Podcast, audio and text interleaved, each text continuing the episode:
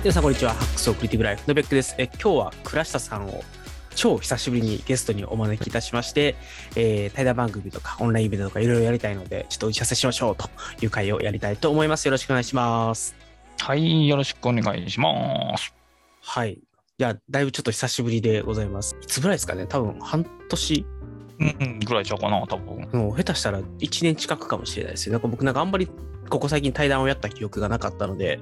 うん。はい。なんか、あれですね。ちょっとたまにはやりたいなっていうのと、あの、なんかクラスさんとたくさんのやつ毎回聞いてるので、あのうんうんた楽しそうやなと思いながらいいなと思って聞いてるんですけど、ちょっとなかなかあの重い腰を上げられずで今日に至りましたっていう感じでございます。お久しぶりでございます。まあ、時間をね、合わせるのがちょっと難しいというのがありますよね。そうなんですね。で、やっぱりちょっとこう、なんていうんですかね、こう、いろいろご迷惑じゃないかとか、そういうのもいろいろあるので、なかなかこう、声掛けをするのが、こう、はばかられるところも、まあ、あったりとかっていうのもございますので、とはいえ、これからは、もう少し、えー、ずかずかとですね、やりましょうってお声掛けをさせてもらえればなというふうに思っておりますので、よろしくお願いします。はーい。はい。お、なんと、今、5人同時視聴中でございます。はい。皆さん、こんばんは。あ、クラスさんもぜひ、こんばんは。あ、こんばんは、こんばんは。あれですね、やっぱ、視聴者には語りかけるの大事なんで、お願いします。はい。ということで、あの、今日もですね、えっと、ライブ配信をしながらラジオの収録をしておりますので、えー質問等々ございましたらコメントいただければ幸いでございます。まずですね、今日はメイントピックとしては、クラスさんとちょっと、こういう対談形式の番組とかオンラインイベントをもっとやりたいなという時に、何かこう、まあ、クラスさんってあれじゃないですか、すごく、まあ、言い方があれかもしれない淡々と打ち合わせキャストをやられてるじゃないですか。淡々と、はい。淡々とやられてるんですよ。だから、そのちょっと倉下さんの淡々さをですね、見習いたいなと思った次第でございまして、こう、長くこういう対談形式を、しかもこう、なんていうのかな、うーん、すごくナチュラルに続けられてるじゃないですか。かはい無理してる感も当然なくだとは思うんですけど、ははいい。そう、その辺がどうなんだ。あと、まああの、ゴリゴさんとやられてるブックカタリストもそうですけれども、はい。やっぱりあのどういうところがこう長くこう続けられるしかもコンスタントに続けられる秘訣なのかみたいなのは、まあ、ぜひお聞きしたいなっていうのとはい。それからまあですねオンラインイベントをやりたいやりたいと言って早2年ぐらい経っちゃったんで今はい。年こそやりたいなと思ってまして、あのはい具体的に言うと東京ライフハック研究会のオンライン版をやりたいんですよ。うん。うん。まあ、っていうか別に何何でもいいんですけどね、あ のオンラインイベントだったら。ただ、まあ、長くできてないので、ちょっとライフハック研究会、あの東京は外してもいいかなと思ってるんですけど、ライフハック研究会オンラインみたいなのをやりたいなっていうのがあります。なるほど。えーっと、まあ、一つ目の話からいきますけども、はうーん、まあ、最大の、うーん、コツというかうん。は、まあ、無理しないっていうことなんですけども、別の言い方すると、頑張ろうとしないというかな。うんうんうんうんで、まあ、例えば打ち合わせキャストで言うと、もうタイトルからして、打ち合わせでいいじゃんっていう、その非番組感っていうのが、まあ、テーマなわけですよね。うん。だから、あのーそのオープニングのジングルとかもないですし、えーそのコードの編集もしてませんし、だからまあ、二人で、えーその時、盛り上がれる話をすると。だから台本も別に作りませんし、だからその、成功させようとしないというまではちょっと強すぎるけど、うんあまり意欲的にならないというか、うん。自分の力が50%ぐらいでもできるレベルを一つの標準としておく、目指すレベルとしておくっていうのが、あのーポイントで、で、打ち合わせキャストはもう本当にその日に、えーと、マイクの前に立って喋るだけ。で、ブックカタリストの場合は、あの自分のターンの時は、やっぱり、えー事前準備が必要なんですけども、えっ、と、まあ、あれ、二人で交代交代やってるんで、えーペースで言うと1ヶ月に1冊なんですよね。うんこれならできると。うんうん なるでゴリ、ゴリゴさんと言ってたんですけど、これよりペースアップして、回配信回数を増やした方が、まあ、視聴者数のアップにはつながるかもしれへんけど、それやとちょっと続かないでかもねっていう話をいつもしてるんですよ。ほど。なるほど。だからゴリゴさんと倉下さんで続けられなかったらもうもはや誰も続けられないんじゃないかっていう気がするんですよ。なんかこう、まあお二人とも結構本をうん。し,、しっかり読まれていて、しかも、なんていうんですかね、あの、まあ、特にゴリゴさんってあのブログとか読んで限りでもすごくこう深く本を読んでいくというかなんかすごく見てて羨ましいこうなんだろうないろんなものが噛み合いながらその読書とそのアウトプットが噛み合いながらやってるような人でも1ヶ月 1, 1回しかできないのかっていうのがちょっとね逆にそっかそれってやっぱりすごいことやってんやなっていうのが。うーん、当然、うーん、ふ負荷をかけることももちろんできますけど、じゃあ、代わりに別の時間が当然削られるわけですね。そこでバランスを崩しては意味がないわけで。うん、だから月1冊のペースやったら、ちょっと頑張る程度でできる。うーん。これ以上やと、あの、結構頑張るになって、その結構の頑張るはやっぱり続かないっていうところがあるんで、こうなあその頑張らずに頑張るっていう 言い方はむず、あの、例えば打ち合わせキャストでも打ち合わせの気持ちでやってますけども、当然その、うん、トークとして面白い話をしようとは心がけてますし、僕カタリストももう最低限番組の体裁になるようにはしてますけど、でも、例えばその100%のうちの100は目指さないっていうう、ん目指さないっていうか無理なんですよ。要するにその人間の体調っていうのはこれ波があって、その一番波の上の時でしかできひんようなことを毎毎回っていうのはこれ無理なわけで、だからアベレージ取った時の下の方でも成立するラインをすることが、まあ少なくとも継続的なプロジェクトの上では重要かなと。ですね。うん逆に言うと、あの、ブックカタリスト、つまりあれですね、まだ、クラスさんとゴリオさん、あの、今の2倍のパワーが出せるぐらいでやってるって感じなんですね。あもうやろう、もう、うん、1ヶ月とか2ヶ月とか限定であれば、例えば毎週1毎週一冊冊っていうことは多分できるけど、でもまあ、そ、それを多分半年続けるのは多分無理みたいなね。うんうんうんうんうん。なるほどです。普通結構、まあ、えーピークに合わせないにしても、うんやっぱり、なんていうんですかね、これぐらいはやりたいって思っちゃうじゃないですか。で、それをぐっとこらえて、えっ、と、まあ、どんなに体調が悪くても、まあ、これぐらいならいけるだろうっていうのに抑えるのって、やっぱりそれはそれで難しい。頑張っちゃおうとするのをぐっとこらえて、えっと、力をセーブするのって、もう病気とかになってなかったら非常に難しかったんじゃないかなと思うんですよね。倉さんはどのようにそのやり方スタート段階で、スタうん一番最初の計画の段階で、そこをもう肝に銘じとくわけですね。うんで、打ち合わせキャストっていうのも先にタイトルができてるんですよ、あれね、要するに。あれはその無理せんと交換があるわけですよ。うんその名前である以上、そこを頑張らへんとって毎回自分に言い聞かせるというか、思い出させるっていう効果があると。うんで、結構その僕もゴリゴさんもタクさんも、その辺の感覚が分かっている人なんで、お互いに無理しなんとこうって言って、ある意味二人やからこそみたいな。つまり、うんえー自分は無理してしまうかもしれないけど、例えば、そのタクさんが、あの、忙しい時は休んでくださいねって言うと、まあ、向こうも同じことを言ってもらえるっていうふうに、その他人に起案することで、二人が無理しなくなっていくっていう効果はあるかもしれない。うんうんうんうんだから一人やと、やっぱりそう、ぜ全裁量が自分に効いてしまうから、その、いくらでも無理できてしまうっていうところが、二人やから、まあ、その、分かってる二人やからかな。その相手がその頑張りストやと、引っ張られてしまうわけですけど、あの、ペースが分かってる人間たちやから、うまいことチームとして機能してるっていうところがあるのかもしれないですね。そうっすよね。なんか、あのーまあ、た、た多分だけど、コンスタントにそういうアウトプットをされてる方とか、まあやっぱり特にそういうお仕事、もう自分の裁量でずっとやられているというのがあると思うんですけど、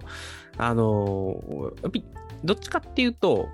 まあ、世の風潮としては、うん今もそういうところは多少あると思うんですけど、やっぱり、まあ、頑張る、ストレッチかけるみたいな、うんうん。感じがやっぱりちょっともってはやされる風潮というのは、まあ、特にまあ15年、20年ぐらい前だったらそういうのもあったし、まあ、最近でもやっぱり、うーんと、ちょっと言葉を選ばずに言えば意識高い感じのことを言うてはる人たちがいるわけじゃないですか。うん。あのサロンやってる的な人たちで。そういうところってやっぱりなんかすごい例えばい夢だったりとか目標だったりとかというものでやる気をこう人参ぶら下げてじゃないですけど出させてで自分の実力以上のものというか、を出させようみたいなのを、まあ、やってるところがあ、れってやっぱり長い目で見たときに、やっぱり続かんやろうというところはあって、でもそれって一回自分が頑張りストをやって、擦り切れて気づけたところもあるので、うん、なんか、うん、みんながみんな、一回失敗してから学べばいいやっていうのも乱暴な話でもあるなと思いつつも、でも、最初から分かっててそれができはい。るのと、できたら苦労せんよねっていうのはやっぱりあって、うん、クラスさんど、どれぐらいからできるようになりました？これはだから、うーん、30ぐらいじゃないですかね。やっぱり10うん20代の頃はアクセル踏みがちやったと思いますし、それが多分その、えーいわゆる生物学的にも、その人間の衝動性を抑える力っていうのは、まあ20代はまだ未発達だという話もあるんで、それはもうそうなってしまうのは避けがたいんですか？その、だから20代の時にその致命的な失敗までいかへん失敗であれば、何も問題はなく、うん、うん、うん、うん。うん、だからやっぱりその、打ち合わせキャストもブックカテストも、まあ、おっさんがやってるわけで、もう、実績経験を積んでるおっさんがやってるわけで、まあほどほどにな積んでいるっていうか、まあ、あの、うん。コルコさんもずっとブログやってこられたし、タクさんも、まあ、ある程度ブログとか、まあ、うん。あとは仕事をされてるんで、その辺の感覚が、えー共有されてるのかなという気はします。あそうですよね。あの、特に、まあ、タクさんの場合だと、フリーの、フリー、フリーでいいんですよ、タクさんって。なんか、今はフリーとか、今はフリーで、ちょっと前までは働いて、えー会社員で、まあ、会社員とかフリーとかをこう、転々とされてるというか、そんなう感じかな。ん、なんか、えー多分無理しすぎて、えっ、と、どっかでダメになっちゃった時に、収入がパターンと途絶えて、うんうん窮地に追いやられちゃうっていうのもあるだろうから、まあ、そういう意味でも、まあ、うーんとペースをちゃんと作ってコンスタントにやり続けないとそういう無理があの 別のところに波及する可能性があるみたいなのはやっぱり、まあ、どっかできっと考えられてるのかなっていうのはちょっと思いながら。あと、まあ、少なくとも僕自身に関して言えば、その打ち合わせキャストとか、ブックカタリストを通して何かをしようという気持ちがない。うん人気者になろうとか、あの、ポッドキャストアワードに名前が入ろうとか、そういう達成のための手段として捉えてなくて、ただ、うんやれたらいいっていうだけやから、その、無理するものは出てこない、あんまり。うん なるほど。例えば、まあ、ブックカタリストで天下取ったろみたいなのは、要は、そんなの僕はないよ。これこそ知らんけども、僕はない。うん。でもまあそうですね。なんか、あのーそんなに無茶に何か迎合する感もないじゃないですか。なんかうん。二人の、あのースタイルがなんかやっぱりすごい貫かれてるなというところがあるので、もっと視聴者増やすとか、なんか売り上げ上がるとかって多分いろいろあるかもしれないけど、そっちではなくて、なんかすごい本をいかによく読むかみたいなところを、なんか二人うんうん。うん。でうん、なんかまあ競い合ってるではないけど、なんかこう、刺激し合ってるみたいなのが、まあいいなと思いながらいつも見てはいるんですけど、はい。はい。だからいい、いいですね。だからまあ、欲張らないっていうのが大事ですね。そそういう意味でうも。ん、まあ、そうやね。自分たちのできることを最低限としてってところで、だからうん、仮に高いレベルを目指すにしても、さっき言ったその50%の力で、例えば2ヶ月とか継続してみて、ちょっといけそうやなと思ったら、なんか、あの、突発的にちょっと、ハードル上げてみるとか、ストレッチしてみるみたいなことはあると思うけども、やっぱスタートが低いところからっていうのが、まあ、基本、おっさんの基本かな。なるほど。まあでもそしたら、あの、まあなんていうかな、もうちょっといけるかなってやってったら、あの、どこかで、あ、やりすぎたってなる時もあるじゃないですか。うんうんうんうん。でもまあ、あの、やっぱり50%ぐらいからいろんなことを始めていくと、まあまあ割と余裕があるところからだんだん始めていくと思うんですけど、その時もあんまりアクセルはそんなに付加しすぎないって感じなんですかね。うん。そう。もうマラソンの感じやね。感じで言うと。うーん。短距離走じゃなくて。まあ、そうですね。だからできることを淡々、淡々とじゃないけど、えっ、と、しんどくても淡々とできるペースを見つけてやっていくっていうのが大事ってことですよね。うん。まあ、少なくともそれで打ち合わせキャストは100回ぐらいは継続できてるし。そうですよね。そうなんですよ。いやね多分打ち合わせキャスト、あれ？打ち合わせキャストってあれでしたっけ？うちのポッドキャストより後でしたっけ？わからない。まあ、近いと思うよ。ゴルゴキャストが出た後ぐらいからわらわらと増えてき。たから。ゴルゴリゴキャストチルドレン世代ですチルドレンみたいな、そういう感じかな。うんだから、いや、あそうなんですよ。だから結構、あのーどっちかというと僕が結構ペースがまばらなタイプなんで、うんなんか、コンスタントに毎週毎週出てくるじゃないですか。うんうん。で、週1でペースが変わらないのがすごいなっていつも思いながら。うーん、で、まあ僕もたくさんも基本的にその一人で仕事をしている人なので、ああいう場がないと、ほとんど誰とも喋らないっていうの で、まあその気分転換的に、えー二人で喋り合っているっていうところが大きいんちゃうかな。だからちょっと趣味みたいな感じ。うん。そのあすごい毎回割と濃い話するじゃないですか。うん、こういう話してるつもりはないけどね。うん。いや、自覚した方がいいですよ。めちゃくちゃ濃い話してますよ、毎回。あの、だからすごい、あのーなんていうんですかね、結構、あの、うわわざとそういう、こう、深いところを狙いに行ってるのか、そうじゃなくて、自然とまあ出てるのか、まあ多分自然と出てるんだろうなとは今、あの思ったんですけど、なぜその毎回、あんなディープなトークができるのかっていうのは結構ね、気にはなってるんですよ。あの、いや、うん多分、知識レベルが高い者同士が話してるから、あの、雑談が交渉になってるだけだと、こ交渉まあがまた違うんだよね、まあ交渉ではないけど、まあ、まうんマニアな人たちの会話がそこで聞けてるっていうだけそのう、そうなんですよ。ことやと思うよ。だから、あの、ゆゆとたわってあるじゃないですか。はいはいあの、ゆとりっ子たちのたわごとって。うんあのポッドキャストは、あの、なんか、社会人女子のですね、会話をスタバでねやってるような会話を盗み聞きみたいなコンセプトなんですけど、あの、打ち合わせキャストはまさに、あの、マニアックな知的生産のことをずっと考えてるおっさん二人のうんうん、そうそうそうそうそうそう。喫茶店でのトークを盗み聞きって感じですようんうんうんねうん。そんな感じ、そんな感じ。そう。それが、ポッドキャストっていうメディアの一番面白い使い方じゃないかなと、個人的にはう思ってる。ん、そうですよね。それは思います。結構だから、すうんとここ1年ぐらいはずっと一人で喋り続けてきてたので、まあ、うんプロット作って、まあ、それを喋って、まあ、編集してってやって、まあ、で編集は苦にならないんで、編集自体は全然いいんですけど、なんかやっぱり、二人で楽しそうに喋ってるような感じを一人で喋ってて出すのは不可能ですね。そうやんな。それはそうやと思うわ、いくらなんでも。まあでもやっぱりだからそういう意味でもやっぱり対談を増やすっていうのはちょっとやりたいなっていうのはあの、まあ、やっぱりあ憧れの打ち合わせキャストですよ。あの感じ出したいなって。あカメラが動いちゃった。これカメラこうやったらあれなんですよ。あこれは今追従すんの？追従するんですよへえ、ほらこんな感じほんまや。これポッドキャスト聞いてる人泣かせの。はいへあれですけど。え、面白いな。はい。そう、はい、ですです。で、えちょっとじゃあここであの変な話しちゃったついでに、今コメントで魚住淳さんから、ここ数年でそういう系の怪しい教員ツイッターが増えましたねっていう、あのあ、ちょっと前のやつ？その、頑張りそう的なってこと？ーそうそうそう、あえっ、と、あれですね、多分い怪しいインフルエンサーみたいなのサああ、サロン的な。なってことか。あーはいちょっとこれ実は僕も心当たりがあって、数年前に、えー我々のネット界隈あるいはまあサラリーマンのところ、まあ、もっと言うと多分10年ぐらい前のサラリーマンに怪しい人たちがいっぱいいたんですけどでそれがサロンに移ってきて、でまあ、こう今なんか教員でそういうのが増えてるっていうのがあって教教員。員があの 夢夢とほにゃららがとかあとはあれですねロバート清崎的な話が。教員のところから出てきて。そう、だからもうあれですね、キャッシュフローゲームが出てきた瞬間にミュートってやってますね。なるほはい。どね。えー、そうか。はい。まあ、どこにでもはびこるものなんですね。そうですよね。まあ、あの、別に、うんまあ、ロバート・キョサキの本が悪いよとは思あんま思わないですけど、でもやっぱり、はいなんか、結局、構造的にちょっとマルチになりがちだったりとか、あとは、まあ、やる気搾取じゃないけど、結局それで、教員という仕事に、こう、やりがいを感じられなくなって、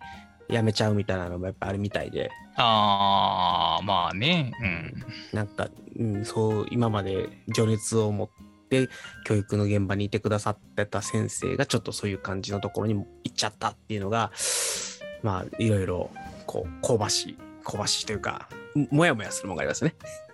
まあでもやっぱそれはそういう教育の現場、特に先生の現場が、まあ、ハッピーではないからっていうことなんですよね。その反まあ動として出反てくる動、っていう。はい、だと思います。そこではないところに生きがいを求めてうんしまってうんうん。なるほど、なるほど。うん。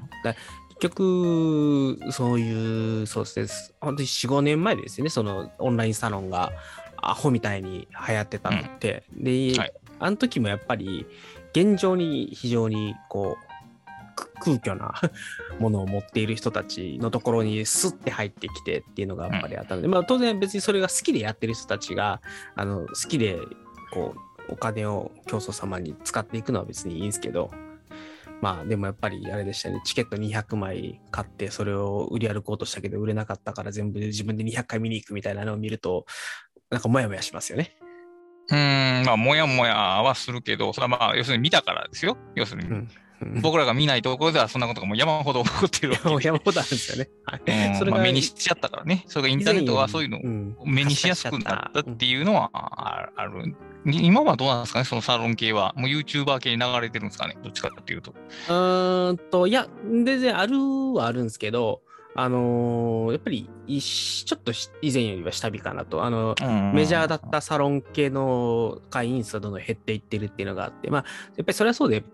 一人の人が ずっと、うんあの夢だ希望だであのビジョンをこう提示して続けて何かがアップデートされ続けるってやっぱりなかなか難しいと思うんですよね。なるほどね。だからまあそういう意味ではあの程よいところで卒業されるというのはいいんじゃないかなという気は。でそこでまあ得たものもきっとあるだろうからそれはうまいことあのそこで使ったお金を投資回収してもらえばいいとは思うんですけど、まあなんかずるずるうんああずるずる居続ける人がいないといえば嘘になるか、まあ、あのいくつか観測しているところだとそうですね10年前からずっと同じところにとどまってちょっと競競争にお金を払ってる系の人たちはいます。はい。うーん、そういうのって、その勉強代としてっていう、その割り切りっていうのはあるけど、うんそなんていうんだろうな、その人間っていうのはラーンしてしまったカルチャーを簡単に捨てられないんですよね。そうですね。はい。そういうサロン系の中のカルチャーっていうものをランすると、まあ、大変後で苦労するような 気がするのですが。でもど、どこかでふと我に返るしかないんですよね。だから、他の人たちがもう怪しいからそんなのやめなよっていくら言ったとしても、本人が、あの、俺何やってんやろってならない限りは、やっぱりなかなかアンインストールというのかな。うん。うん。さっきアンラーニングは違う意味で使われてるんで、はい。はい。アンインストールですよね。うん、だからここが難しいところで、あの、そういうので参加して元気に活動すればするほど、それがインターネットに刻印されてしまうわけじゃないですか。あの、デジタルタトゥーの一種にはなりますよね。うん、で、そうすると、例えば仮に、えー抜け出たとしても、もうそれがスティグマのように引きずられちゃうんですよね。だから、ゼロに戻れないというか、ある意味で。その基本だだ例えばどっかの別のカルチャーに入り込もうとしたときにも、そのやっぱある程度距離感っていうのがそこには生じるし、例えば、えー簡単にその人の過去を探れるわけですから、検索できるわけですから、だから、あの人はねって言われかねないっていうところが、その手のあのサロンの怖いところですね。その若い時の若気の失敗の中でも、その大きく失敗、失敗というか、うん、失敗と言っていいと思うけど、なのがちょっとこう、うん、もやもやというか、まあ、心配ではありますね。うん、なんか、そうですね。だから、それを知ってて覚悟の上でやってればよかったんですけど、うん、そうやね。確かにうんやっ。ぱり知らずにというのと、まあ、騙されたわけではないにせよ、そういう面は何も、あの、知らされないままに、まあでも、まあ、それも含めてる自己責任って言っちゃえばそうなんですけど、まあ、とはいえ、だからこそやっぱりそういうところに一種の罪がやっぱりあるのかなという気は確かにしますね。その、まあ、当人にあるのか、環境にあるのかは難しいところではないけど、その罪が。そうなんですよ。まあそ当人が知らずに罪を背負うことになる罪が環境にある。そうやね。うん、はいなんかそうやね。うん知らない布石っていう。まあでもまあ仕方がないね。まあ。そうですよ。それはまあ、うんまあ、でもまあ、うん難しいですよね。一回入っちゃった人たち、やっぱりどういうカルトもそうですけど、やっぱり本人がそこに入り込んでるうちは、もういかんと周りがしがたいっていうのもあって、っていうか、周りが何とかしようとするするほど、大体それは強固に入り込んでいくものやから、性質としてね。そして周りも巻き込まれるんですよね、結構。うん、確かに確かに。そうだから程よく距離を取ってもあの早く抜けれるようにって祈るしかないっていうのがあるしまああの赤の他人だったらあかわいそうにで済む話なんですけど それが自分の知り合いやったりすると結構ねちょっときついもんがあるんですよね結構。はい。まあね、説得できるもんでもないですからね。まあなかなか難しい話で、あの、ちょっと、ちょっとそれはっていうのがあった時に、こう、自分の近しい人を引き戻すこともできないし、かといって、じゃあ入ってって、みたいなのもできないし、みたいな、あの、あのもどかしさはちょっと、なん、未だに、はい、答えが出ないです。うん、まあ、時間をかけて説得するしかないっていうのが一つ地味地味な答えでしょうね、きっと。うんということで、別に今日の全然メイントピックじゃなかったんですけど、はい、渦みじおさんありがとうございました。ということで、えっと、そう、まず対談、対談を、うんと、続けるコツはお聞きしたので、多分僕が今後対談をやっていこうとすると、多分こういう形式のやつを増やそうかなと。まあ、トピックは今日はあのすげえ あの 打ち合わせにしちゃったんですけど、はい多分僕よりも倉下さんの方が、まあ、より第一反射的な立場から多分この番組を見てくださってるとは思うんですけれども、はい。どういう話をしてるときが一番面白いんやろうなっていうのは、それはそれで興味があって、やっぱりそういうトピックを、まあ、もちろん自分が楽しいことを話していくっていうのは大前提だったとして、うん。他の人たちは一体何を楽しんでるんやろうなっていうのを、うん。ちょっと知りたいなっていう気持ちいっぱいあるんですね。あの、難しいところじゃないですか。あの、そっちに寄っちゃうと、あの、だんだんこう、またおかしな方向に行っちゃうし、でも、なんかやっぱりどうせやったらちょっと他の人が楽しめるような話もしたいなっていう、そういう思いもやっぱりあり、あの、ななんていうかね、やっぱりどうせ舞台に立つなら笑かしたいみたいな。いや、それはもちろんわかりますよ。うん。はい、もちろんわかります。まあでもそのやっぱり、うん、ここで一意見を述べてもいいけど、それサンプルとしてはそのえ N 分の1でしかないから、うん。あのー普通にそういう時は統計的データの 見た方がいいと思うけど、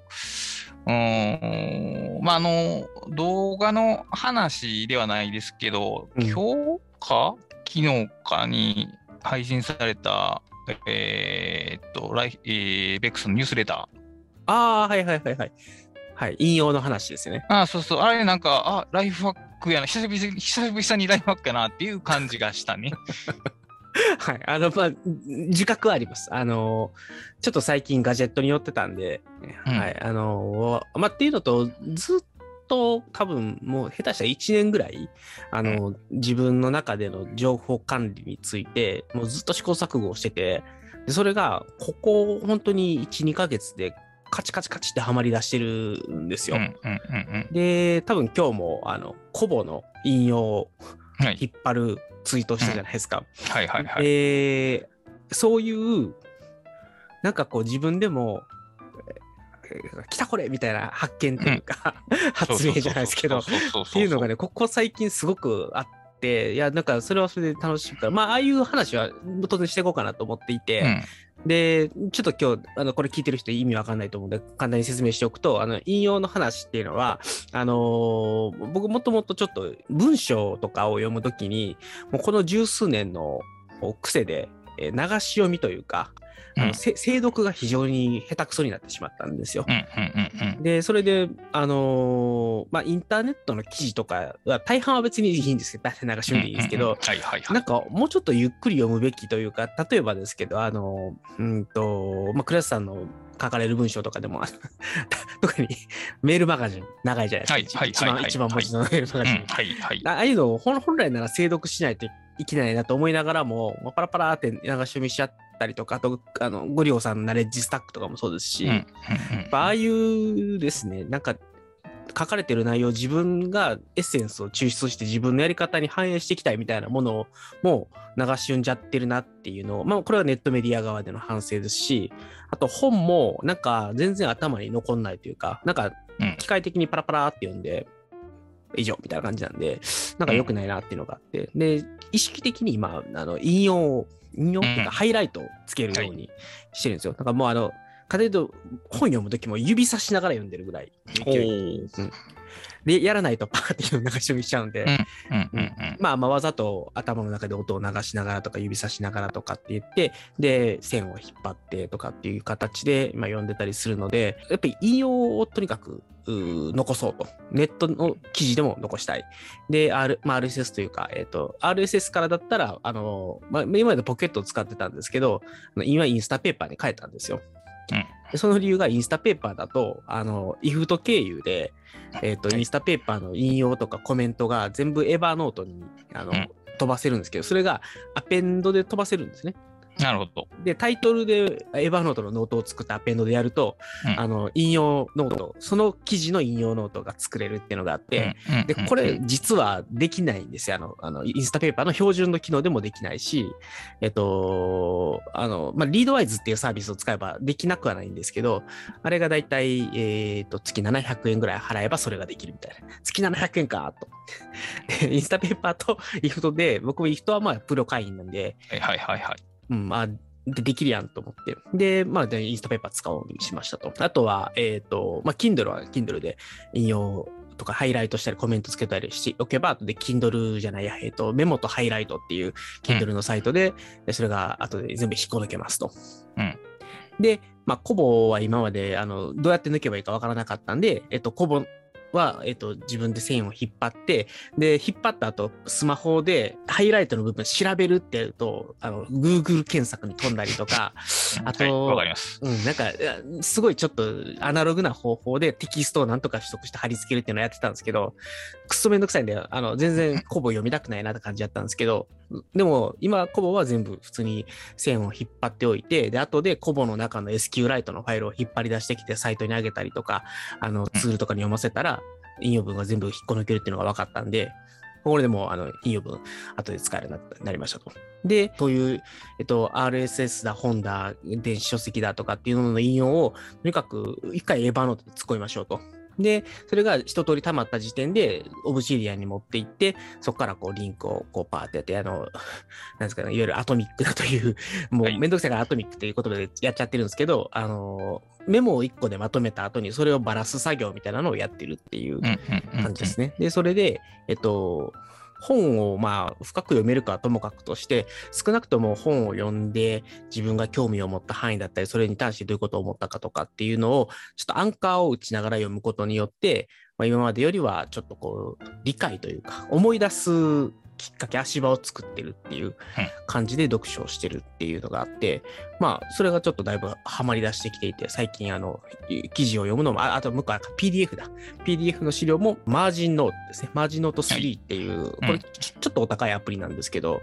あの、引用を引っ張ったら、その引用文がメモみたいな感じでパパパパって出てきて、で、えっと、そのメモ同士でマインドマップが作れるみたいなやつで、で、エヴァノートにもエクスポートできるし、あの、マインドマップツールもエクスポートできるので、あの、そこで作ったメモマインドマップっていうのが有効利用できますっていうのもあるし、まあ別に、あの、エヴァノートに貼り付けた後にもう一回オブシディンに貼り付けてやれば、普通に引用の一覧としても使えるしっていうのがあって、まあまあ、あの、そういうので、えっと、僕が読むであろうすべての手段での引用の手段と、で、それをエヴァノートに集約して、最後、オブシディアンでばらしていくっていう、まあ、フローが固まったので、まあ、良かったなというのが、あの、一昨日ぐらいに出た、あの、あれですね、メールメールマガジンの内容でしたねっていう感じです。はいだからそこはツールとノウハウの話なんですけど、やっぱりその工夫っていうのがね、あるわけじゃないですか。そこがやっぱり一番面白いなと。まあ、いわゆるライフハックの真髄がそこにあるかなという感じがしてて、で僕はその逆に、まあ、別に一意見ですけど、僕はそのカメラに一切興味がないんで、そのカメラのネタは全然面白くないわけですよね。そういや、でも、その市場潜在的にユーザーからしたら、もしかしたらそっちのカメラネタの方がユーザーは取れるかもしれない。でもそれはだから何が正解かは僕には分からないけど、僕の好みで言うとそういう工夫の、その本人が歩いてきた工夫の話はやっぱり面白いなと思うっていうことですね。うんうんうんまあ、そうですよね。で、とまあ、とはいえこの工夫の話っていうのが、じゃあ毎回毎回できるかっていうと、それはそれでなかなか難しくて、まあ、大体のことはもう悩み続けてるじゃないですか。うん、そうですでね。試行錯誤し続けてて、時々、あ、来た！ってなって、すごいアドレナリンをこう吹き出しながら、俺こんなにすごいやり方見つけちゃったよって書くのは非常に楽しいので、まあ、それをちょっとふ増やしていきたいなという思いはあるんですけど、まあ、そのためにも、やっぱりちょっとその Obsidianだったりとか、 Scrapbox だったりとか、で今ちょっと実験でやってるのは、 Obsidianに、そういう、一回完成したメモとか、あと、あの、勉強というか、なん。か例えば研修受けましたとか、あの、なんかウェブとかの、まあ、講習受けましたみたいなやつの、あの、お勉強ノートみたいなものっていうのは Evernote で取っておいて、で、それを Obsidianに持ってきてバラすっていうことをやるとか、うん、っていう、そういうなんかどっかで作ったアウなんか自分の理解の塊みたいなものをバラす、なんだろうな、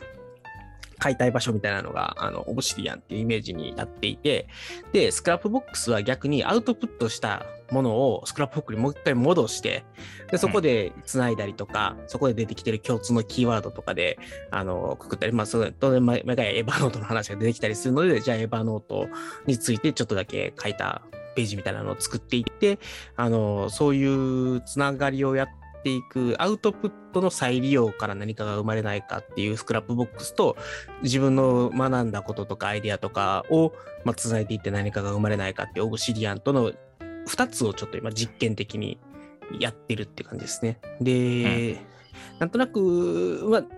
特にやっぱ Obsidian側の方で今多分カチってハマり始めたっていうのが結構手順とかこういう風にやろうかなっていうのを今まで頭でやったりとかバラバラにいろんなところにメモがあったりとかっていう感じで考えてたやつをとりあえずオブシディアンに入れてあのリンクとかでつなげながらバーって書いていった時におこれええやんみたいな感じでなんかちょっとこう、うん考えがまとまり始めたというか、うん今までぐるぐる回ってたものがちょっと前の方に行ったみたいな感じがやっぱりあるっていうので、やっぱりああいううなんかなんだろうなネットワーク系のノートツールっていうもののパワフルさをちょっと感じたうん。トマークではありました。うん、いやその、うん、その手の話とかも別に面白いですし、まあその、大学にそのメモしながら本読んだり記事読んでたりしたら、そのメモ取りながら考えたことっていうのも、えー動画のネタというかトピックになりうるというような気はしますけども。そうですね。だから、ちょっと結構その自分の中でアウトプットの敷居を上げちゃってるところだとあるかなと思っていて、書評記事をはい。書くなら、ちゃんと本を読んでから書かねばならんみたいなのがあるんですけど、うん。別に本を読みながらそこまで学んだ内容出したっていいですよね、本当は。の方がいいと思うよ、むしろ。あのーというか、えー体系的にまとまって、というか、それこそあのアトミックノートのポイントですけど、だから、本読みながら、例えばツイートとかカードに書いていく感じで感想をちちょっとずつ残しておいて、で、全部読み終えた後に、そこから考えると、やっぱり全然、その労力が段違い。やっぱり小さく出してる方が、やっぱりまとめやすいというのがあるんで、だから、えーポ、ポッドキャストで喋るのもいいし、ツイートとか、まあ、オブシディアンで 1, 個ずつ、1行ずつメモしていくんでも何でもいいんですけど、そういうふうにさっきやっといて、で、えーか読み終わった後に、うん、これはちょっと書評に書こうっていうものと、まあ、これはいいかっていうもので選別するっていうぐらいでうんいいかなという気がしますけども。なるほど。例えば、そうですね、なんかポッドキャストで今読んでる本うん。というか、ん今考えてること、今学あのうん。学んでることみたいなのを、まあ、ペラペラっと喋っておいて、で、とか、まあ、あとはツイッターとか、えーメールマガジンとかでそういうのをこう出しておいて、で、それが YouTube なり、ブログなりで、えっ、と、一つの体系的なコンテンツにするっていうかどうかは、まあ、さておき、そうそう、さておき、そうそう、さておくのが重要。まあ、その結果として、いや、この本は、まあ、もうええかなって言って、んパーンでってそれはでも多いと思うよ。もう10冊読んだら9冊はまあいいかじゃないですかね、きっと。うーん。え、じゃあブックカタリストって、えっと、毎回毎回なかなか渾身の一冊を出してくるじゃないですか。はい。あれはどうなんですか？えっと、まあ、何冊か読んでみて、これは深掘りする価値があるみたいな本をピックアップしてるって感じなんですか？もちろんそうですね。うーん。はまあ、倉石さん結構いろんな本、あのよまあ、読まれてるのは存じ上げていてというか、なんか、ななんていうのかな、えっ、と、まあ、ツイートもそうだし、あれでか、ノノートに書かれてるんでなんかこう、こういう本を買ったみたいなのって、どこどこで見るんだろうな、うん倉石さん。なんかでも、倉石さんのブッ今、クカタリストの開放か、えー、ブックログか、ブックログは全部大体載ってるけど、ブックカタリスト開放とかでも出したりしてるかな、買った本のリストとか。あなんか倉石さんの買ってる本はなんとなく把握してて、そうそうそう、それをみんな結構周知の事実やと思うけど。そう。でそのうちの中で紹介されるのは、まあ、まあ、てか、なんせ月1、月、まあ、2ヶ月に1回とかなのかなわかんないですけど、その、ペースで、その、紹介されてるじゃないですか。で、それが、うん、どういう基準であれが選ばれたんだろうなっていうのは結構、まあ、そそれも、まあ、基準というよりは、紹介する価値のあるものをその中から選んでるって感じなんですかね。まあもちろんそうだけど、まあ、例えばまず1時間喋れる本でないといかんっていうのはあるね。で、やっぱブックカタリストのコンテキストっていうのが、えー事後的にできてて、つまり今まで何回か30回ぐらいずっとやってるわけやけど、その30回の流れの中で、まあ、こういう本の傾向っていうのがなんとなくあるから、そこに沿うような本。うん。で、その、ある程度、他の人にも読んでほしいと思える本かな。つまり、俺はおもろいけどっていうところでとどまる本じゃなくて、もうちょっと外に出て、これちょっと読んでくださいって言いたい本のレベル。だから結構上ですよね。今の言った条件を満たす本で言うと。うん。だから、分すみません、分量が、あのーそこまで喋れへんなってものは、例えば3冊合わせて1回にするとかいうこともする。はい。確かに確かに。そのあまあそうですね、えっと、ちょっと言い方悪いかもしれないけど、そんな本と出会えなかった運の悪い月っていうのたわるわけじゃないですか。はい。そう、まあ、それかまあ、実はもう、なんていうかね、もう結構何冊か目処が立っていて、で、まあ、月、例えば10冊ぐらい読んでたとして、その10冊の中にあの紹介できそうな本がなかったけど、まあ、ちょっと何個かあの目処があるから、ちょっとじゃあ今月は昔読んだあの本を持ってこようみたいなこともやったりするんですかね。もちろん、そうです。うんうんうん、あまあまあ、やっぱり確かな読書量に裏打ちされた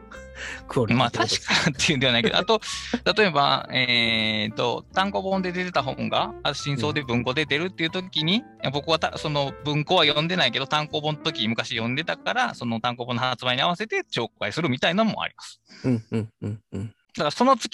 直近で読んだ本とは限らない。でも、うん紹介する前にはもう一回読みなんですけどね、もちろうんん。そういう、その場合でも。クラスさんって読書メモってどどうまあたまに公開されてるのを見るんですけどあのブックカタリストのプロットなのかな？あれを見る限りだとそんなにむちゃくちゃいっぱいなんかぎっちりメモ書いてるって感じじゃないんですけど、はい。実際にはあそこで公開されてるものよりもなんかこうきっちりメモを作ってるのかそれともまあうーん。まあ本による？えーふまず全、ほぼ全ての本について言えるのは、えーっと、あえー赤ペンの横、あ棒線引くっていうのと、えーっと、ドッグイヤー、端折る。うんっていうのは、大体どの本でもします。うんで、あと、まあ、思いついたことをそのページの余白に書く。これ全部今、紙の本の話ですよ。えー余白に書くっていうことも、まあ、本によってはします。でうん、それが第一次メモね。うんで、えーこの本はちょっとまとめたいなと、いいことたくさん書いてあったしっていうのは、一回なんか、まあ大体 Scrapbox ですけど、テキストに、えー引用書き写したりとか、自分で書いたメモを書き写すっていうことを、まあ、する。うんこれは結構数が絞られます。で、うん僕語りするのにそれについて喋らんなあかんあかん場合は、えー本の流れを自分の頭の中で組み立てられるようにもう一回精読して、まあ、とかうん目次をチェックして話の流れをポイントして、えー確認して、まあ、自分がこの本の中で一番面白かったこととかいうのを、その、つまり他人にプレゼンテーションする視点でもう一回チェックして、まあ、台本じゃないですけど、まあ、うんどうんメモを書き起こすっていう。なるほど、なるほど。じゃあブックカタリストのあのメモというのは、その裏にある、多分、なんかネギマ式じゃないですけど、そういう引用とか、あの、精読した結果、作られたメモではなくて、はいえっとそれがもうできた上でもう一回本を読み直して、どうやって喋ろうかなって書かれたプロットっていうことですね。まあ、その両方の役割がかってるけど、僕語りするように作ってるのは間違いない。うんうんうんなるほど。まあでもまあまあ、その結果として、精読、今、延べ4 3回はやってますよね。うん、そうやね。でも、せうんせうん一回読む、ちゃんと読む、確認、再確認するっていうとこかな。3回ぐらいかな、だから。3回。うんうんうん。あ、まあ最後のやつは、だから、まあ、あの、話の流れを組み立てるために読みながら、まうんあどうしようかなっていうのと、もう大体話の中身が頭に入ってるから、それぐらいでも全然問題ない。そうです、そうです。はい。なるほど。ぱりどうですか？そうそういう読み方って、ブックカタリストし始めてからうんですか、しうん。いや、そうや、どうやろうな。書評を真面目に書いてたときは、うん、かそう紹介する本については大体似たようなことはしてたけど、ブログの更新を大体と途絶えてからはもうほぼしなくなって、で、僕語りするようになって、また復活したって感じかな。やっぱだから人に紹介する目的がないと、そんなめんどくさいことはなかなかやらないよね。どうですかねその人に紹介する目的でやってはいるんだけど、やってはいるんだけど、自分に対してははメリットってありますか？なんか、その、あ、もう大いにあるよ。それはもうもちろん。だから、理解が進むのは、そその段段階まで行って初めて分かったって言えるようになると思うけど、本を一回読んだだけじゃ書評書けないんですよね、僕は全然。いや、それが普通だと思うよ。一回読んで、ドッグイヤーつけて線引っ張引っ張っただけで書評が書けたら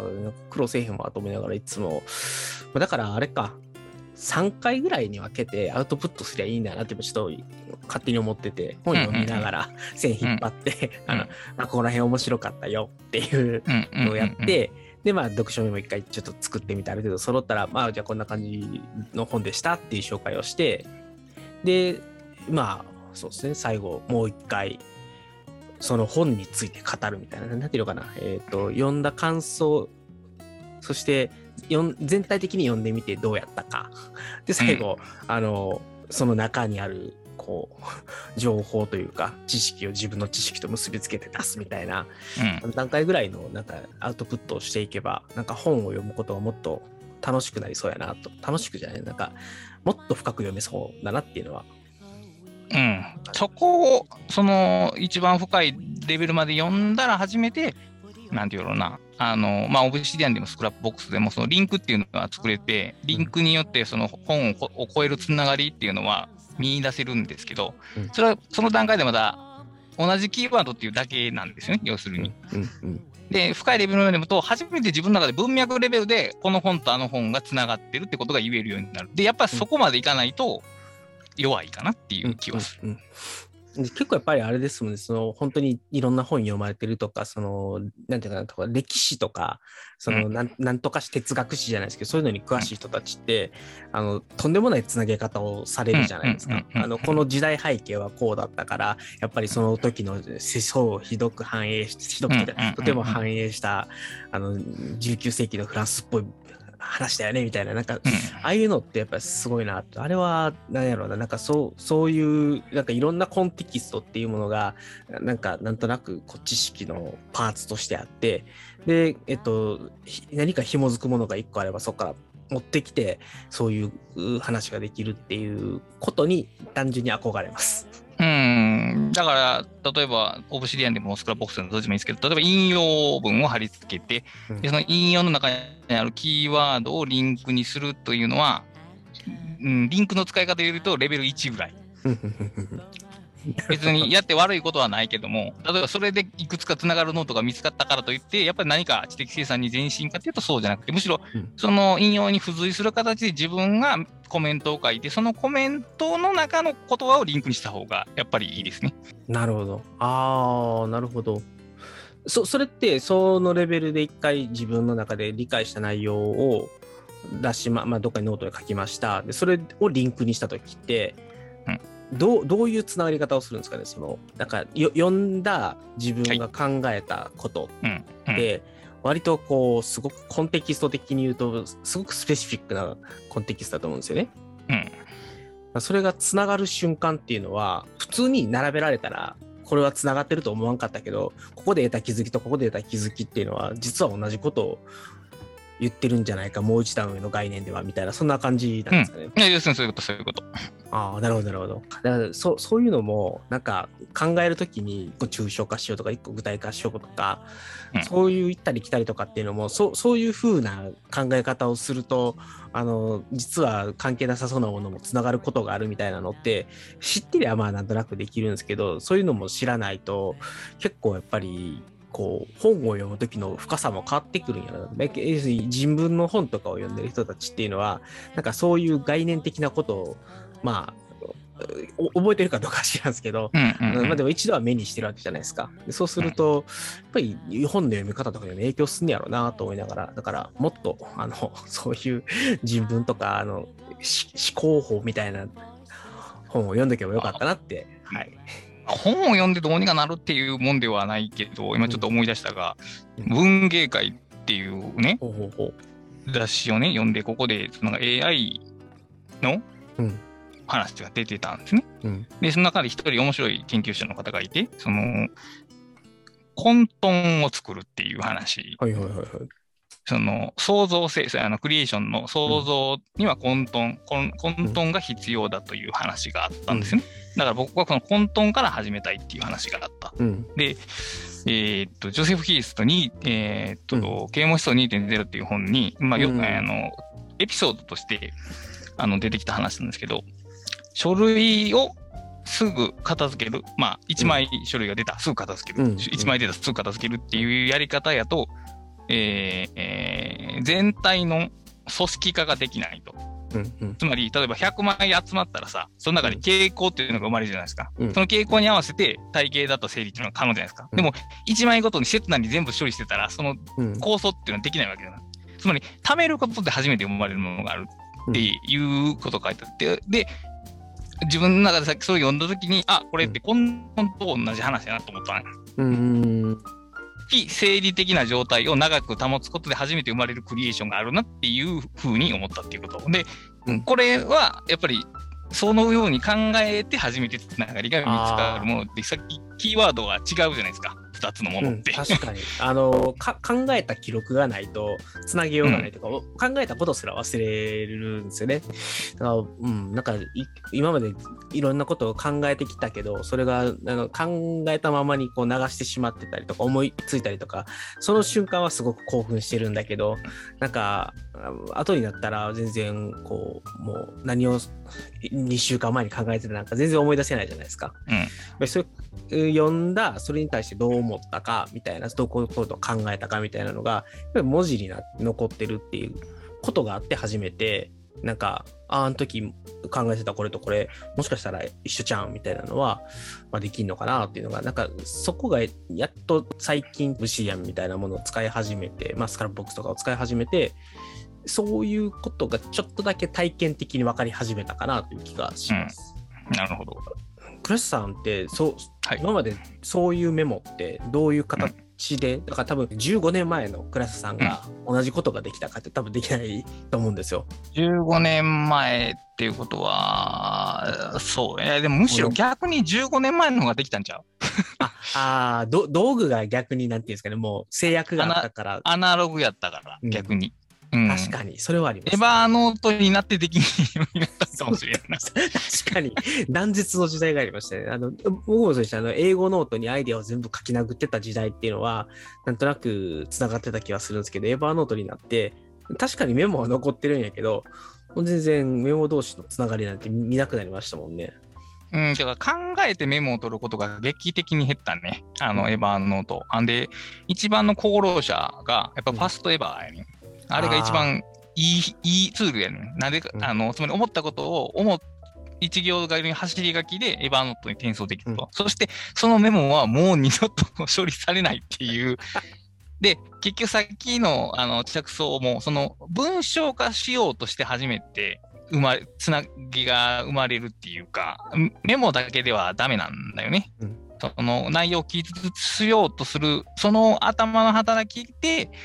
つながりが生まれるんで、だからメモが残ってるだけではダメで、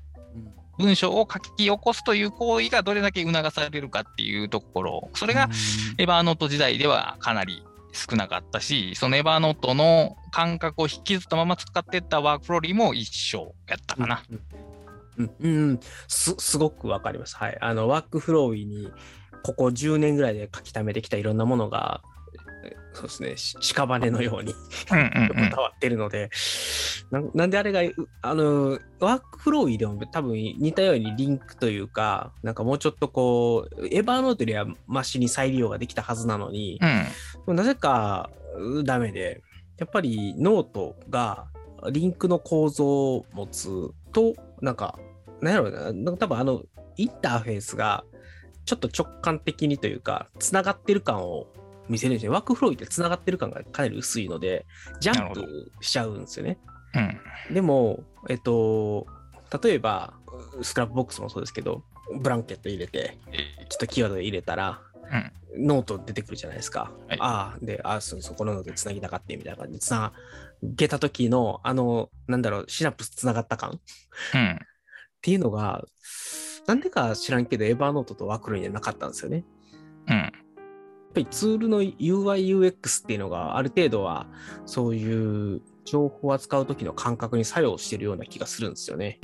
でもその UI、UX はツールのデザイナーが意図して作ってるもんじゃないですか。だから、うんスクラップボックスはつなげさそうとしてるわけですよ。ユーザーに。そね。うん、そこが、で機能があるのとユーザーにそれを促すのはもう天と地の差があるということですね。うん。うん。うん。うん。ってことですね。まあ、そうか、い意図して、そうですね。スクラップボックスをつながせようとしてるってことですね。なるほど。そういう意味では、そう、あなんでスクラップボックスをこの5年ぐらい使わんかったんやろなっていう。なあ、今晩で書いたのに僕。これもまたゴリゴさんの影響だと思うんですけど、うん、やっぱりエヴァーグリーンノートとゼッテルカステンみたいなのをゴリゴさんが持ってきて、うん、そういうものを見たい。あと、あと多分なんですけど、ブックカタリストですね。あ。ブックカタリストのゴリゴさんのその成長という言い方が多分一番あの失礼ですけどあの、はい、いいと思うので使うんですけどどう考えてもやっぱり僕の知ってる10年前のゴリゴさんと今のブックカタリストで喋ってるゴリゴさんがすごいすごいこうこういう伸び方をしてる気がするんですけどなんだろうな知的生産的なあの戦闘力で言った時に。なるほど、だからそういうのを見た時にエヴァーノートを使っていて、まあ、あるいはワークフロイーを使っていても埋められなかったかゆいところ、うん、に、エバーグリーンノートとかツェッテルカステンとかという概念とともにこうスクラップボックスとかオブシディアンがこうパチッとはまってくれてでさらに、えっと、これでやることによってすごいことが起こるんじゃなかろうかみたいな、えっと、予感をブックカタリストのゴリゴさんから感じているっていう。なるほど。うん。だから多分じゃあ、うんと5年前にもスクラップスクラップボックスあったんですけど、同じようなことができたかとか、同じように興味を持ってたかっていうと多分無理で、やっぱり、そういう概念とかがあって、それに興味を持っていろいろ情報を調べ、ま今だとテイクノーツとか出て、それを読みました。それを実際使って、おこの人すげえなっていう人が、そういうものに裏打ちされるような形で出てきました。まあ、出てきままあまあまあ、やっぱりゴリゴという人の実例が非常に強く働いてますね。はい。なるほど。はい。これゴリゴさんに聞かれたら超恥ずかしいですけど、ね、いや、そんなことはないと思うけど。はい、いや、でも、いや、まあ、まあ、なんか、やっぱり、うん、まあ、当然それはクラスタさんも多分同じ、何らか近しいことをやってこられて、あの、今に至られてるので、ぱりあれじゃないですか、今はもうなんか人文系の話とかで、もうクラスさんはすげえやべえみたいな みんな思ってると思うんですよ。多分。そのライフワーク系の中では、まあ、えー、でもまあ堀さんがいるからな。まあそうでも堀さんとか読書猿さんとかなんかその千葉先生とかなんかあの辺とかもやっぱりいるのでなんかクラスさんとしてはあのいやまだまだとかって言いたい気持ちは全然分かるんですけど 明らかにまだまだやけど何どう考えてもはい。でもまあやっぱりあの、まあ、ととはいえそれってあれじゃないですかなんかこうあのまあ僕みたいなペペペからすれば雲の上の人だから、あの、すげえ人と超すげえ人と超超すげえ人がいて あの、その凄さの違いって実はあの僕らから見ると、なんかもうすごいの一言で終わっちゃうので、そこの解像度がまだ見えてないっていう感じなんで。ああ、なるほどね。まあでも上に上がれば上がるほど、やべえな、あいつらっていうことにはなるけどね。まあ、うんそう。やっぱりそれもやっぱあれですかね、そういうとノートという、ノートを貯めてきたっていう言い方はあんまりなんか適切じゃないと思うんですけど、ただ貯めるだけでは多分ダメだったんだけど、うん、ちょっと陳腐な言い方で言うと活用できるというか、自分の人生だったりアウトプットだったりにちゃんと活かせるようになったというところがやっぱりあるんですかね、なんか倉下さんの中にも。うん、だから、エヴァノート以降の僕にとってのノートは、むしろブログ文章を書いてきた場所としてのブログ、うん、まあ、だから、 R-style と仕事なのと、まあ、本クレ、途中から始めた本クレっていうところが、僕にとってのその書き、考えを書くっていう意味での場所としてのノート。うん、で、やっぱりその経験はかなりでかい。さっき言ったように、その書評記事書くときは結構厳密に、厳密に丁寧に読んでたから。丁寧に読んだ上で、その本について自分なりの考えを書いてたから。で、今振り返るとかなり恥ずかしいことも書いてると思うけど、それがあったからこそっていう部分は大いにあると思いますね。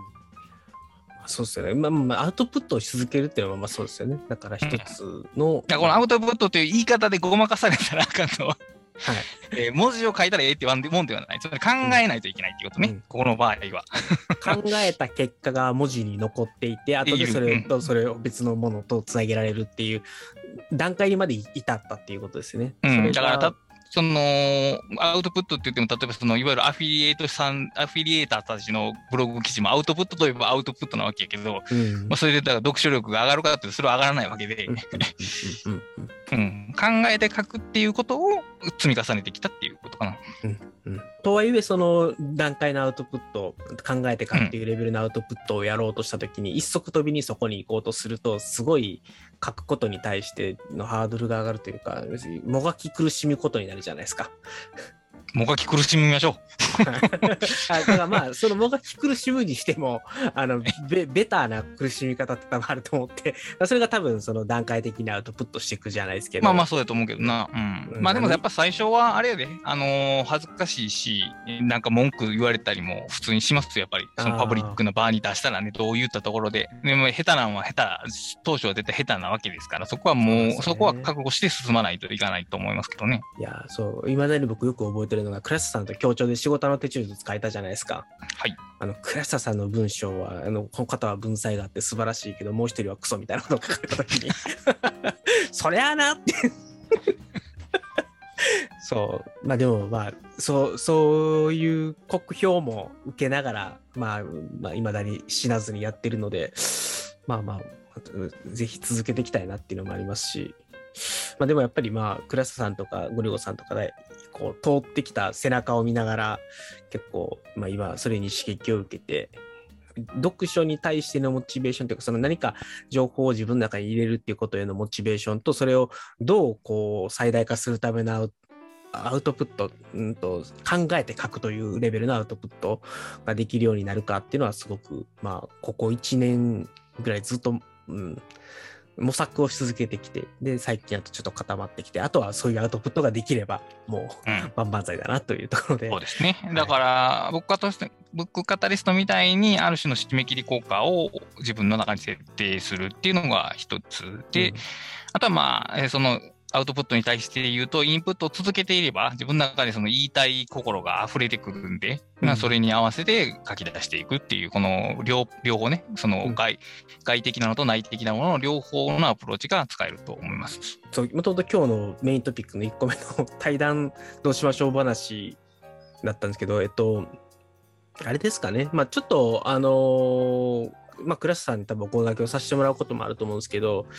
まあ、こういった話、今日やってきたみたいな話が多分、まあ、まずは一つ対談の、やっぱり、ぼ僕も楽しいし、多分クラスさんも楽しいし、今5人の方聞いてくださってるんで、きっと楽しんで聞いてくれてるんだろうと いう期待値のもとで、まあ、こういう話ができればなっていうのと、まあそういう意味では変に固まってるアウトプットというかか固まっている自分の中でペラペラ喋れるようなことというよりはこの場でクラスさんと話しながらうんこういうところでいつもしんどいんすよねみたいな話をこうしてまあそこに対してちょっとこういろんなアプローチから話ができれば、まあ、きっと同じ悩みを持ってる人かまああの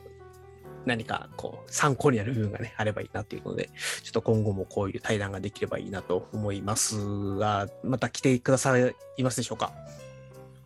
いいと思う。はい、もちろん。いや、それはまずいやろ、さすがに。いやもう番組終わったからええかなと。まあね、確かにね。はい。でちょっと時間結構よ良い時間になっちゃったんですけど、あのもはいう一個オンラインイベントやりたい会議は、まあそんなもともと多分盛り上がる話でもないと思うんで、サクッとしておこうかなと思うんですけど、一回ちょっとたくさんとうんクラスさんのイベントやらせてもらって、あれが非常にですね、えっ、とあ、好評だったんですよ。好評好評。好評だったというか、えあのままずコメントがいっぱいバーってついたじゃないですか。再生数もね、結構伸びてるんですよ。うんで、あれをアーカイブにして保存した後に、えっと、多分最初100人ぐらいの100再生ぐらいだったやつが、最終的に580再生ぐらいまでいったのかな、確か。うん。なんで、えっと、おまあまあ結構アーカイブにしてたらみんな見ねやみたいなのがあって、うん。うんまあ、特にだってあのタックさんとクラスさんのオンラインイベントっていうタイトルで アーカイブしてたんであ結構みんな興興味持つんやなと。思ってああいうなんかあのオンラインでイベントをやりつつなんかそれを残しておくっていうのが意外に結構人様の役には立つんだなっていうのがそれはそれで新鮮でしたと。でかつあのイベント割とライトな感じで出版記念イベント的な感じだったじゃないですか。はい。500人が見る出版記念イベントってなかなかの数字じゃないですか。まあね。うん。まあ、そういう意味でも、まあ、新鮮な驚きがあったって感じですね。あの、んずっとリアルの勉強会をやってきてたから、あの、やっぱり人が20人でも30人でも集まるのがやっとみたいなところだったんですね。そこからするとオンラインってやっぱりすごいなって、まあ、でしかもそういう時差が使えると、まあ、すごいんやなっていうのはあって何かをやりたいな、まあ、でで言ったのが本当は東京大発見休会をずっとオンラインでやりたかったんですよなんでかというとやっぱりなんかどっかにで自分のそういうアウトプットというとまたアウトプットの種類があっ ちゃうんであのなんていうかねリアルタイムにこう人と応酬するような場だったりとか、うん。であとはあのあ改まって発表するじゃないですか。はい。ああいう勉強会とかって。でそういうところで、例えば LT やりましたって、で、LT に反応、フィードバックをもらったりとか、まあ、っていうのが、やっぱり、そういう場がああるのとないのとだと、やっぱ張り合いが違うなっていうのが、まあ、ちょっと最近そういう意味では、自分は YouTube で喋ったりするので、なんか、うん、まあ、場がないわけではないんだけど、なんかそういう場を作って、みんなでワイワイやれた方が、一人でやるよりも楽しいやろうなっていう、ぼんやりしたよ予感です。でもやっぱりズームやと、うん。まあ、みんなでワイワイ言うやる言うたって限界があるじゃないですか。つまうん。り同時で喋れる人の限界っていうのがあるわけで、それを考えるとオンラインでライフハック研究会っていうのをやる場合に、その例えば2時間の構成するイベントとかではなく、例えば LT する人をゲストに呼んで対談というか話してもらうっていうのを何回かに分けて、いや、細切れにした方が視聴者的にも良いかもしれない。で、あー。1年、半年に1回ぐらいちゃんとイベントをするみたいな。ああ、いい、いいですね。だから、そう、それちょっと考えてて、まあ、それか、その、イベントは2時間で、例えばやっちゃって、で、うんそれを投資で、あの、見て、まあ、その場にいる人は、あの、質疑応答にも参加できますよ、みたいなのをやっちゃって、で、後でアーカイブで一人一人の LT とか、一人一人のプレゼンとか、あの、かなえ団とかぐらいに、で出していくみたいな感じにする方が、まあ、興味があるやつだけ聞いてもらうでもいいと思うし、まあ、うんその、その場に参加した人のうん。メリット的には多分、ある程度塊であった方がいいかなっていうのと、で、後から見る人は、そのバラバラのアーカイブで見た方がいいでしょうっていうのがあって、まあ、ととはいえ、だから、あの、僕が多分 LT をしたとすると、あの、他の人に LT が、あの、うんめっちゃ見られてるとか、あの、反応がいっぱいあったとかより、あの、自分にやっぱり反応があるかどうかは多分一番気にすると思うんですよね。うん。そういう意味でも2時間だとんちょっとそういうのが見えないっていう意味で、まあ、可視化ができる、まあ、ある意味良くも悪くもですね、可視化ができるっていうのもあるから、まあ、それでちょっと、まあ、東京大学研究会の YouTube チャンネルとかでもちょっと切り出してしまって、もうひたすらいろんな人の、えっ、と、まあ、LT だったりとか、プレゼンタリとかっていうのをまあ上げていって、イベントの瞬間、プラスその後のアーカイブの期間で、あの、まあ、何らかフィードバックを得る場を持っていくっていう。まあ、よく言えば、だから、YouTube チャンネル自分で持ってない人たちでもそういう機会になるのは、いいのか悪いのか、どうなんだろうみたいなのは、はい、あります。そのライフハック研究会のイベントっていうのを、その、うん、開催するスパンはどんなイメージがあるんやろ？うーんと、例えば年1回っていうふうに考えてるんやったら2時間でいいですよ、もちろん。それね。もうちょっとスパンが細かい場合は、ちょっと見る方も2時間この前にいるっていうのは結構しんどいわけで。あー、そっか。だから、そうっすよね。オンラインで2時間って確かに長いっすよね。うんそうそうイベントで場に行ってっていうんやったらあれやけど、その、そうじゃない場合は、もっと回数が多い場合は、やっぱり30分とか15分の切りの方が視聴はしやすいと思うんだよね。はいはい。まあまあまあまあ、その、えっと、あアーカイブは間違いなく多分そうそうするかなっていうのがあって、毎、例えば月1回はいやったとして、うんまあ月1回じゃあ30分だけやりましょうと。うんで、あのゲストトークと、えっと、LT だけやりましょうかみたいな感じで、もうちょっとワークショップができないので、それはもうどっちにしろ無理やろ。なんで、そこはちょっと諦めて、もうひたすら、なんか一人メインスピーカーがいて、LT やるだけの回を、まあ、多分確かにそうっすよね。あのーリアルイベントだったとしても、2時間はもう長いなって確かに思いますもん。やうんっぱり、オンライン時代は30分が基本ですよね。うん。うん、細かく刻んだ方が、だからその特別なイベントは別として、定期的にやる場合は刻んだ方がいいような気がしてますけど。まあ、それこそ無理せず、なんか月に1回30分とかやったら、うんなんかできそうな気しますもんね。うん、そうんそっから始めるべきだと思うので、で、例えば実際に参加してくれる人の人数がそれで確認できたら、また次に進みやすいじゃないですか。なるほど、なるほど。まあ、それだったらですもんね、出しもしやすいですもんね。なんか2時間、3時間拘束するよりは、結構きついよね。まあ、そっか、まあ、まあ、か、まあ、えっと、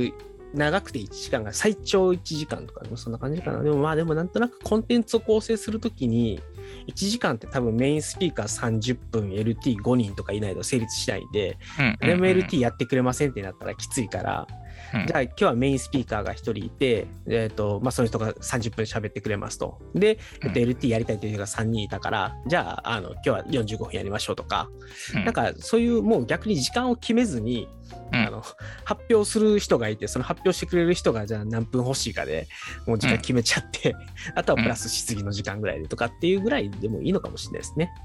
うん、まあまあ別に LT にこだわる必要もないしね。あのあー。例えば、ベックさんがこの人にこの人にこの話を聞きたいから呼んできて喋ってもらうっていうのも別にコンテンツにはなるわけで。まあ、だからライフハック研究会やから LT を必ずしなければならないっていうわけでもない。うんうん、確かに。まあ、なんとなくなんですけど、あの僕が対談するだけやったら、別に、はいハープサックスレイディオでいいかなと思ってて、で、でも誰かの本気のプレゼンとか、たまに聞きたいじゃないですか。うんあのやっぱり、また、倉下さんの話聞きたいとか、ごりょうさんは引っ張り出したいなと、まあ、たくさんとか、でこういうう雑談じみた話は結構み、割と今は皆さん気軽にいろいろチャンスがあるかなと思うんですけど、なんかちょっと倉下さんの改まった本気のプレゼンも聞いてみたいなっていうところうんであれば、であれば、まずプロトタイプとして、ハックレイディオにゲストを呼ぶところから始めたら、ああ、まあまあ、それははい。えうん、やっぱりいきなりゼロからイベント立ち上げるよりは、プロトタイプ的にその試してやってみてっていうところからやった方がスムースやと思うで。ああ。じゃあ一回今日はプレ、ああ、まあだからハックスレイディオとするかどうかともかくとして、うんじゃあプレゼンをちょっと2人、3人ぐらい、ちょっとみんなでプレゼンやろうよって言って、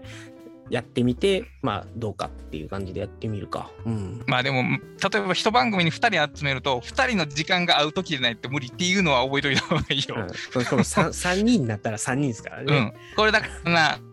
そこの収録の間もあって、1人ずつの方が実は、あの、ペースは上げやすい。うんうんうんそうなんですよね。まあまあまあまあ、まあまあ、僕がプレゼンするとか、僕が喋るとか、対談するだけだったら、まあ割といかようにでもできちゃうので、まあ、あとは、うん、うん、まあもうもう一個、うんと、僕のちょっとした悩みではないんですけれども、えっと、そうですね、後悔、えっえっと、懺悔で言うと、懺悔えっとはいはい。ちょっとコミュニティをうん。あのうまいこと自分もなんか貢献もできてないっていうのもあるんですけど、なんかもうこう盛り上げきれなかったなっていうはい。懺悔はありまして、うんで、ま東京大学研究会の成功体験的なものはやっぱりあったんですよ。やっぱりある程度のあの人がやっぱあってコミュニティができて、まあ活発だった時期もあったりとかっていうのがあって、でもああいうのってな何かこう旗印があって初めて成立するっていうのはあるんですよね。なんかコミュニティを活性化するという意味において、なんかそういうイベントじみたものがあることによって、何らかコミュニティ側のうん活性度合いに貢献ができないだろうかという、ちょっと狙いもあったりとかい。や、もちろんわかりますけど、だからその継続できるかですよね。その、うんハードルが上がっ、3, 3人、4人集めて LT してもらうイベントを毎月開催できるかっていうのをちょっと考えてほしいんですよ。うん で、例えば、うーん、イベントがなくても僕たちは例えばなんか雑誌を読んでた世代っていうのはその雑誌の見えないコミュニティっていうのがあったわけですよね。うんだからコンテンツが提供定期的に発信されているというだけでそれはもうバー足り得るわけですよ。ああ、なるほど。だからまず自分の裁量で続けられる形を探るっていう方がいい。だから、うんお年に1回大きいイベントするよりは、あの例えば堀さんのライフハックライブショーみたいに、毎週。えーのとか、まあ月無理やったら2週に1回ないしは月に1回で必ずやってますっていう何かを出せるかどうかっていうところが場のスタート地点になると思いますけども。逆に言えば、自分一人ができりゃいいやっていう考え方にして、東京ライフハ研究会がどうかともかくとしても、名前はライフハ研究会という会をうん毎月やりますと。まあ、うん第2土曜日のんなんか夜の10時ぐらいからやってうん、ますそうそう、みたいな何でもいいけど。うんうん 感じにしちゃって、で、うんえっ、と、あ、この日、あの、LT やりたい人いたらやってもらってもいいけど、やる人いなかったら僕は一人で喋ってますみたいな。うんそんなんでもいいと思う。うんまあ、まあ、多分だから、そうか、まあ、最悪ゲストトークやればいいやっていう感じにして、なんか、やりたい人たちがいたら構成を変えていくけど、とりあえず毎週や毎月か毎月1回、そういう会をやってますっていう形にして、みんなここにいるよってうんうんうん。いう感じでやっていくのが、なるほど、あ、あはい、確かに、その、その方がいい気がします。あの、なんか、すごく頑張って、えっ、と、うん。コクチーズで人集めてとかって、多分しんどいんで、そうやね。えうん、しんどい、しんどかったんですよ。は いなんうで、ん。うん、そういう継続してやってる場を作って、えーみんな集まれってやった方が、うん。僕も楽だし、うん。多分、うんと参加したいなって思う人たちも、うん今回無理やけど次こう必ずやってそんな感じだね。うんうん。っていうことがあると思います。で、多分その研究会が盛んやった時と今とってはその人も違うし、集め方そのものもこの時代にシフトした方が良いかなと。まあ、あとはだから研究会という名前はんどうすべきかっていうのもちょっと悩みではあって逆にもはいうライハッククラブハウスにチャンネル1個作って、うん。でこれからあのこれからここを僕の イベントの場所とするって やっちゃってあの毎週ここで、い、や毎月ここでやってます。だからみんなあの、ズームズームも参加してねあの、告知図も貼らない。あの、チャットでだけ、まあ、チャットとメルマガぐらいで、あの、周知をして、で、事前に発表してくれる人がいたらラッキーだし、そうじゃなかったら、まあ、一人でベラベラ喋るし、みたいな感じにしよっかな。まあ、ちょっとそれで、ちょっとどんなもんかっていうのを見てみて、んあっちゃこっちゃいろんなものを立ち上げるよりは、そうか、まずは自分のチャンネルでまずはやってみるか。うん。うん、それで、まあ、あの反応が良ければ展開したらいいし、反応がいまいちやったら、もう一回再検討 したらいいわけで。うん。まあ、てか、それこそあれですよね。あの、僕らが、最初、クラブハウスのウェブサイトとあのメールマガジンを有効活用しよう。そうやね。まだ土台は整ってるわけで。そうそう。インフラはあるので、それを使ってやりましょうか。ちちちなみにですけど、ライフハッククラブハウスって、はい名前どうし、このままクラブハウスでいきます？変えたかったら変えてください。うん。で、なんか、いや、なんとなく、あの、誰も言わないなと思って、その名前を。あまあ、そうやね。確かに。そう。なんかな、名前の問題なのか、はたまた、まあ、ただ活性化してないから誰も言わないだけなのか、まあいいか。まあ、とりあえずちょっと、あんまりコミュニティが乱立するのもあれだなっていうのもあるので、東京ライフハック研究会をなんかもう一回やれる気が実はしてなくて、うんあのエネルギーを自分が出し切れるかっていうのもあるし、やっぱり非常に持続可能性に無理のある企画だったなという気はするので、まあ逆にライフハッククラブハウス側でちょっとぴょこって作って、で、トラケン側の人たちにこのライフハッククラブハウスのあのディスコードに来てもらったら、あの今後そういうオンラインイベントを開催するのでって言って、ちょっとシフトさせるような感じで、そこで、まあちっちゃく始めてみようかなとうん思いま。す。それがいいと思います。でも、倉下さん、あのぜひ遊びに来てください。はい。可能な限りは。はい。ベックハックスレディオのゲストにも来てほしいですし、はい。ライハうんまあ、ライハ研究会、カッコ仮の方でも、ぜひ、はい。本気のプレゼンをたまにお願いします。本気のプレゼンがちょっとようわからんねんけどな。まあいいけど。いや、スライスライドを作ってもらったら。うん。それでも本気なの。いやてかやっぱり対談でだ聞ける話と15分なら15分とかで作ったコンテンツをバッて喋るのって、まあまあそれはそれでやっぱりフォーマットが違うので、はい。うん、それはそれで両方あった方が楽しいかなっていう気はするんですよね。あそう、なんかあれいうのってもうなんかいかにも作った話っていう感じになるから、僕はあんまり好かんねんけどな。整いすぎてるというかね。うん、なるほどなるほど。まあでも確かに。まあまあでも、倉下さんの話を聞きたいなっていう人は絶対いると思うんで、うん、なるほど。はい。まあ、そういう感じで、なんか僕があれですね、気軽に、あの、テレフォンショッキングばりに、あの、いろんな人に声かけて、じゃあ、何月何日この人スピ、スピーカーで喋りますとか、うん。多分雑談、ずっと雑談してますとか、うん。まあそこは多分柔軟にですね、あの、いや、プレ本気のプレゼンやってくださいって言ったって、あの、労力かかるのも申し訳ないんで、うん。うん、あの、どうします？あじゃあ、ベラベラ二人で喋ろっかにするか、でちちょっとプレゼン今回お願いしますみたいにするかとかっていうのをもう都度決めていくのがいいかなっていう気もするので、継続可能性、うん。そうやね。あ無理しない、頑張らない、みんながやりたいようにやるのがいいかなとうんそうやねしてきました。あまり決めすぎずに、そうやね。時間と場所だけ決める。うんあとはその場でのノリでやるそうみたいうそう。大体それでなんとかなる。はい。なんか、あれでしたね。前半の話と後半の話が意外な形でちょっとつながった感じですね。なるほど。はい。まあ、何事もですね。何事もうん、そうですね。頑張りすぎないって感じがいいのかなということで、えっ、と、はい。ちなみにコメントがちょっとだけ来ていて、はい。はいどうやら、あの、さつきさんは楽しんでくれたらしいです。よかったです。あよかった、よかった。はい。で、魚住淳さんが持続可能かどうかって重要ですよね。ちなみに、倉橋さん、魚住淳さんってどれぐらい絡みがあるんですか？うーんと、なんか名古屋のイベントで会ったこともあるし、そう、僕フォロー、ツイッターでフォローはしてないけど、親しいよ。あ、そうなんですね。あ、そうなんです。フォローしてないですね。そう。僕はあの結構メールマガジンを読んでいて、マニアックやな、この人って思いながら。マニアックというか、その日本の教育の中で、その情報科目を非常に先進的に取り入れられてる方だなっていうはい感じがしますね。いやあの、まあ、僕がでも一番実は好きなコンテンツが、あのいつも宇住淳さんがいろんなご託を並べて、割と散財される方なんで、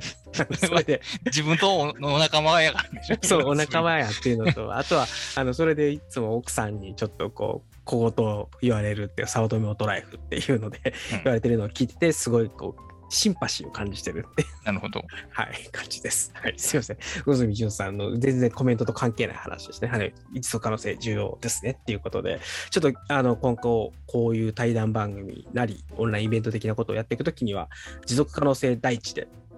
やっていきたいと思います。はい。そうだね。で、魚住さんも来てもらうと。そうですね。当然、当然、宇住さんには30分の本気プレゼンをやってもらうということで、あんまり言い過ぎると本当に来てくれなかったら困るから、あのぜひ遊びに来てくれると嬉しいです。はい、ということで、まあ、あの、ゆるり、ゆるりやっていきたいと思いますというのと、まあ、こ今年の僕の目目標、うん、なんか今年度、あのだいぶ体調も良くなってきたんで、そういうこともやっていきたいなっていう、やっていきたいという意欲が出てきたのでやるっていう感じです。なるほど。ということで、倉下さんすいません、夜の11時半までお付き合いいただきましてありがとうございました。はーい。そして、えー見てくださった皆様、そして宇住さん、参加表明ありがとうございます。参加というか、発表ですからね。あの、ただの参加じゃないですからね。よろしくお願いします。発表とか、登壇側ですね。はい。ぜひお願いします。ということで、えっと、じゃあ、それでは最後まで皆様お聞きいただきまして、ありがとうございました。あ最後、一個だけ、えっと、あれですね、いつもの、あの、締めだけはしてもらうと、こちらの番組、ベックハックスレディオでは皆様からのご意見、ご感想、お悩み相談、リクエスト等々お待ちしております。えー、ツイッターハッシュタグ、えーハックスアンダーバーレディオの方に、えーご投稿いただくか、まあ、あの今、YouTube 見てくださってる方は YouTube の方にコメントいただいても結構でございます。えーまあ、メール、ベック1240アットマーク Gmail.com 後でここに、えっと編集版だと,、えっとテロップが出ます。に、えーコメントいただくという形でも結構でございますので、ぜひぜひお便りいただければ幸いでございます。えっと、クラスターさんはあの今後もですね、あの僕がしつこく参加を要請するので、えー、倉下さんへのご質問等々いただいても結構かと思います。ということで、えー今日はあのこのあれですね、ライブ版見てくださってる方は1時間半、えー倉下さんも1時間半お付き合いいただきましてありがとうございました。えーそれでは今日はこの辺で終わりたいと思います。それでは皆様、さよなら。さよなら。